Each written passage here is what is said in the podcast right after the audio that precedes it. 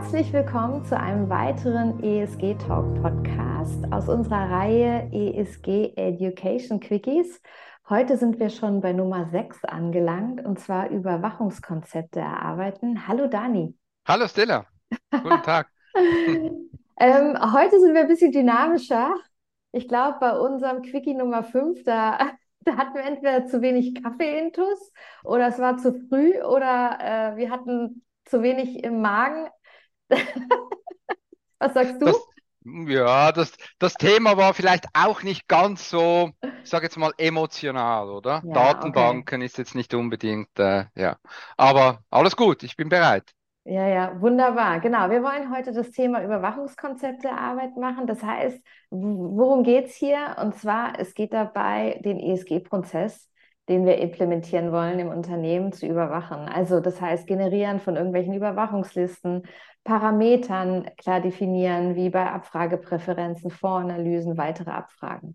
Wir haben wieder fünf Fragen zusammengestellt die ähm, dir helfen sollen, um mehr oder weniger so das Minimum der ESG-Integration ähm, realisieren zu können. Aber wie immer ist es natürlich auch bis ins Detail erweiterbar.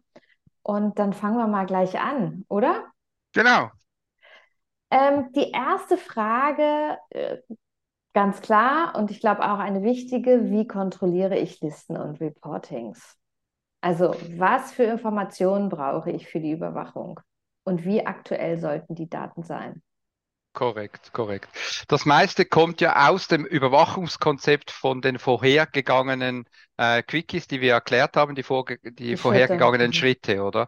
Und ähm, beim Überwachungskonzept ist einfach ganz wichtig, dass man halt auch zeitgemäß ist, beziehungsweise dass man immer in, de, in, der, in der richtigen Zeit das richtige Reporting und die aktualisierte Liste zur Verfügung hat. Und da ist halt die Frage, wie aktuell muss so eine Liste sein? Reicht das jetzt, ähm, wenn die, sage ich jetzt mal, zweimal im Jahr abgedatet wird? Oder sage ich ja, nein, ich möchte das äh, jede Woche oder jeden Monat? Oder und da muss man sich halt auch fragen, wie aktuell sind per se die Daten, an die ich rankomme? Habe ich die jetzt selber gemacht? Habe ich die selber evaluiert? Habe ich die eingekauft oder wie auch immer? Und das macht natürlich keinen Sinn, wenn ich jetzt Daten habe, die auf einer auf einem auf einer auf einem Daten ähm, Zeit, äh, Zeitstrahl sind von, ich sage jetzt mal, zwölf Monaten und ich möchte jede Woche ein Update. Das macht einfach keinen Sinn, oder? Weil ich ja dann, äh, ich habe keine neuen Daten. Und darum muss man sich immer überlegen, was für Reportings brauche ich, was für Listen brauche ich, für was brauche ich sie und wie aktuell müssen sie sein. Mhm.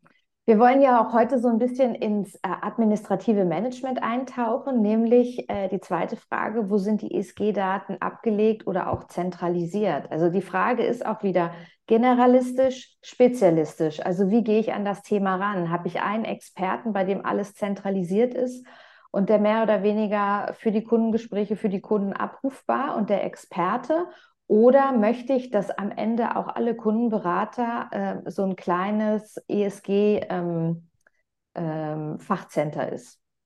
Genau, das ist ja jetzt außerhalb auch der ESG immer wieder die Frage, oder wo wird Know-how, wo ist Know-how angesiedelt, wo ist Know-how vorhanden und wird dieses Know-how auch wirklich verteilt und innerhalb der Firma mit den, mit den Mitarbeitern und mit den Kollegen ähm, sich ausgetauscht und diese Informationen weitergemacht. Und da haben wir einfach gemerkt, dass das sowieso per se ein schwieriges Thema ist, das zu zentralisieren und wirklich alle zu informieren.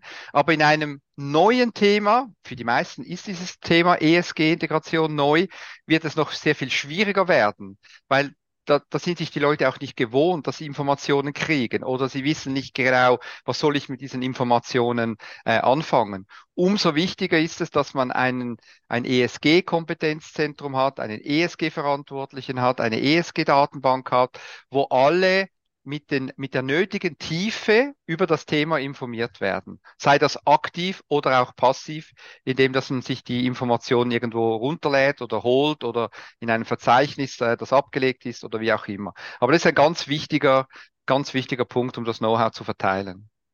Ja, und ich glaube, es ist auch eine Erfahrungssache, ja. Also wenn ähm, man erst ein, ein, sagen wir mal, einen Mitarbeiter, der Lust hat, sich mit dem ESG-Thema zu beschäftigen, dort der Spezialist im Unternehmen wird, und dann im regelmäßigen Austausch ist mit den verschiedenen Abteilungen, mit den ähm, Kundenberatern und so weiter und so fort, kommt ja auch Erfahrung zu jedem Kundenberater.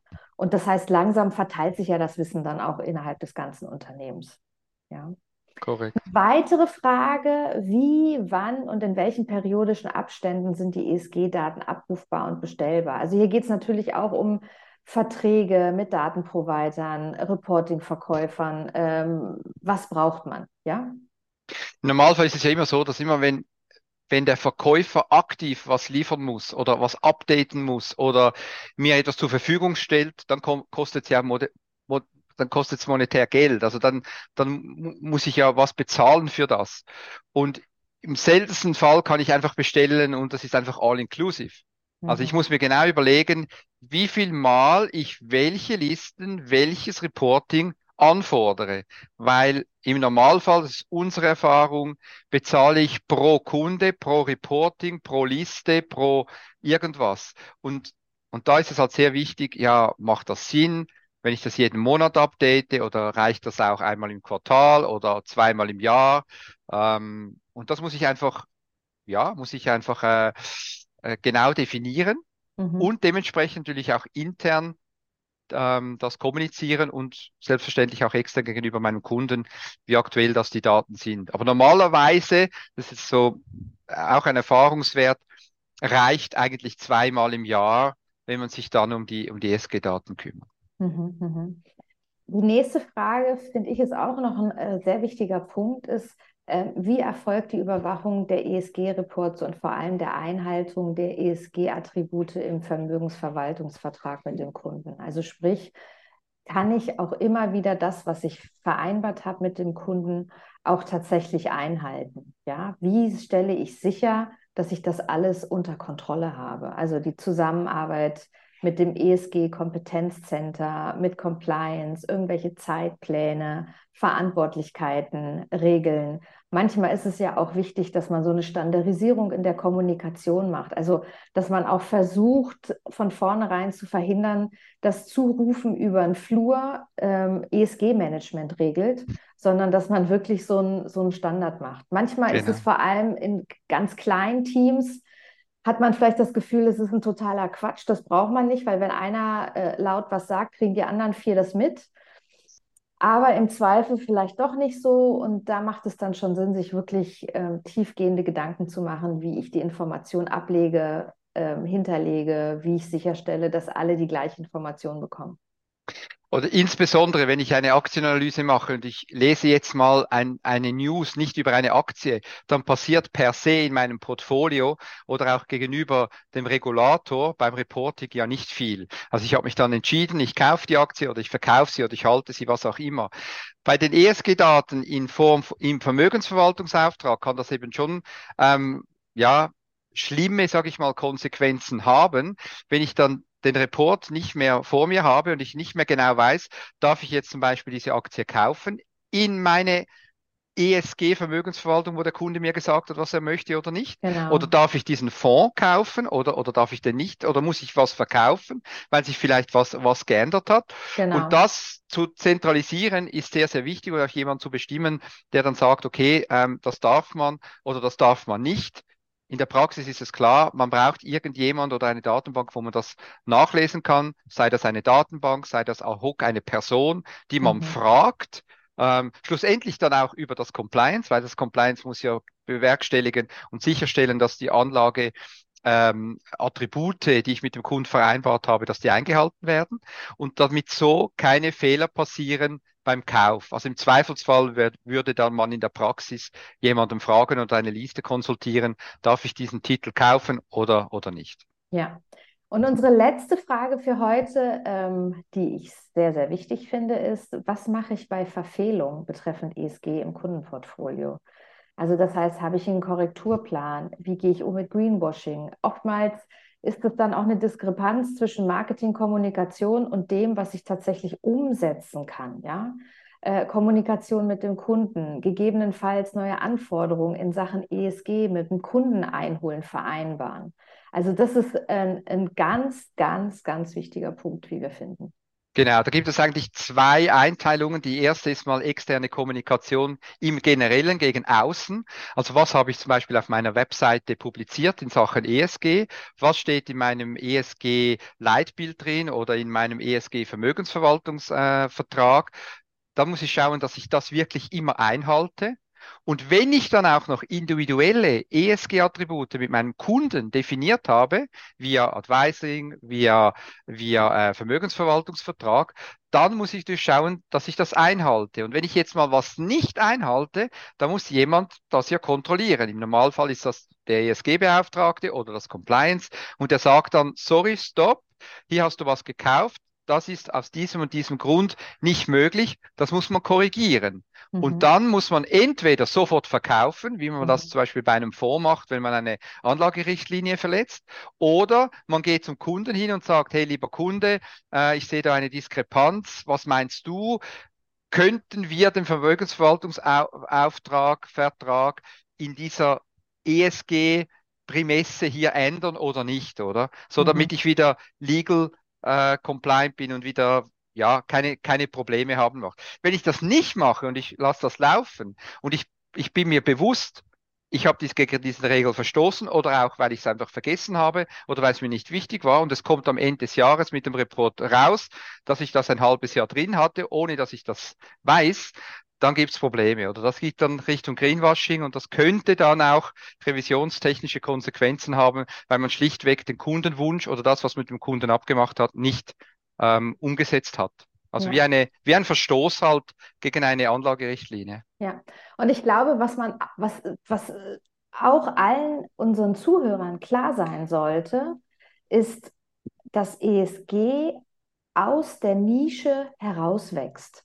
Das heißt, dass es immer mehr Investitionen im ESG-Bereich geben wird und dass die Informationsverbreitung im ESG immer stärker wird. Also dass es ihre, ihre Nische, ihres Nischendasein ähm, in den nächsten Jahren einfach verlässt und dass man dann eben nicht mehr sagen kann, ah naja, das ist so eine Nebensächlichkeit, das kriegt ja eh keiner mit oder wie man das jetzt bewertet und so, das hat ja mit der Aktie nichts zu tun und so weiter und so fort. Nee, also ich glaube, da muss man sich wirklich klar sein, dass in den nächsten fünf Jahren ESG-Themen täglich wichtiger werden, immer mehr da Leute darauf achten, immer mehr Unternehmen, immer mehr ähm, Vermögensverwalter, Finanzintermediäre und natürlich am Ende des Tages auch der Kunde. Ja, Korrekt. Dass der Kunde eine Transparenz zu dem Thema bekommt, weil er immer mehr Wissen aneignet und also Erfahrung. Das, ja. das ist aufgrund des, des CSR-Reports, also das ist der Report, wo die ESG-Richtlinien eines mhm. größeren mhm. Unternehmens ähm, ab, abgefasst sind. Also wie eine Bilanz oder eine Erfolgsrechnung, ein Jahresbericht, müssen ja, und das ist ja nicht mehr einfach nice to have, sondern die Corporates, die müssen ja einen so einen Bericht erstellen und dementsprechend ist diese Wichtigkeit bereits da und das wird auch immer wichtiger, wie du gesagt hast, oder? Genau, und auf, genau. der, auf der anderen Seite natürlich mit den Abfrage, äh, Abfrage, Nachhaltigkeitsabfragepräferenzen für den Kunden, was ja schon in, was ja schon läuft, beziehungsweise schon in äh, gesetzlich äh, verankert ist, wird das auch immer wichtiger. Also zu sagen, ja, wir machen da kein ESG und äh, wir wollen das wirklich da in der Schublade halten, glaube ich jetzt einfach mal zu sagen, obwohl wir sind natürlich große Verfechter dieses Themas, weil wir, weil wir mit Herz und Seele dabei sind, aber das zu sagen, ja, das geht dann wieder weg oder das machen wir nicht, finde ich jetzt persönlich eine gefährliche ja. Ausrichtung. Ja, und ich glaube, was man auch nicht vergessen sollte, also wir haben ja, glaube ich, Stand heute in Deutschland, ähm, sind, glaube ich, 500 großkapitalisierte Unternehmen sind von den ESG-Reports betroffen. Ich glaube, im Mittelstand ähm, Mittel, wir kriegen dann bis zu 15.000 und ich glaube, bis 2029 haben vor allem die ganzen kleinen Unternehmen Zeit, mit dem ESG-Reporting zu beginnen.